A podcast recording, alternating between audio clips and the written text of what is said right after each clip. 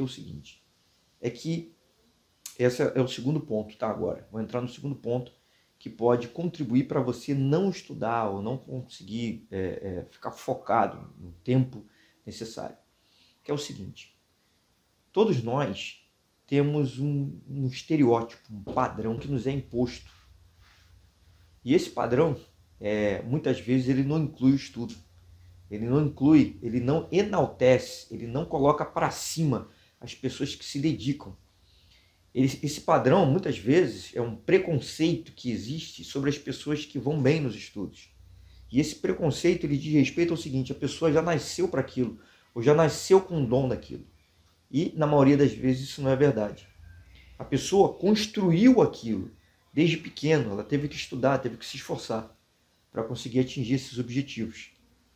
Então, você, uma pessoa comum, e talvez até com dificuldades na matemática, saiba que você, para, para é, é, a diferença que existe entre você e uma pessoa muito bem sucedida foi simplesmente o tempo que ela se dedicou. Então, é isso. Um terceiro ponto que agora eu destacaria, que também prejudica bastante, é o seguinte: é que você está num determinado patamar. Você hoje tem um determinado nível de conhecimento e consegue controlar, consegue é, entender uma parte da matéria. Só que quando você vai estudar, você pode estar querendo ir para um nível já muito avançado ou ter chegado a um nível de dificuldade maior e isso pode te travar. Então, olha só o que está acontecendo. Isso, tudo isso que eu estou falando aqui, serve tanto para as pessoas que têm dificuldade, para as pessoas que estão começando agora, como para as pessoas que estão no nível mais avançado, que já estudaram e agora estão tendo que enfrentar esse problema da falta de motivação e da procrastinação. O que acontece? você tem que ter um aumento gradual. Deixa eu dar um exemplo.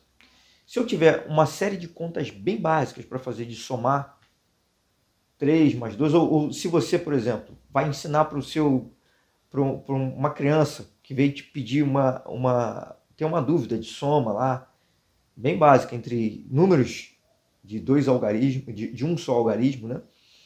Dois números de um algarismo, você vai, pode conseguir ensinar ela facilmente a contar nos dedos e conseguir chegar ao resultado. Então, olha só, você até se sente motivado para fazer exercícios de baixa complexidade. Melhor ainda, não são exercícios de baixa complexidade, mas são exercícios adequados para o nível de complexidade que você já está acostumado, que você já consegue fazer. Então, se você estiver enquadrado nesse nível, você já vai se sentir naturalmente motivado a fazer mais exercícios. Então, olha só. Se você chega numa determinada matéria que você não conhece nada, talvez esse seja o motivo da tua trava agora. Talvez você esteja indo para um degrau muito acima e talvez sua base ainda não esteja sólida o suficiente.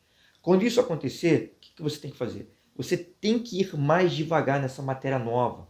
Você tem que dominar tudo o que é essencial para entender aquela matéria nova. Fortalecer aquilo com exercícios.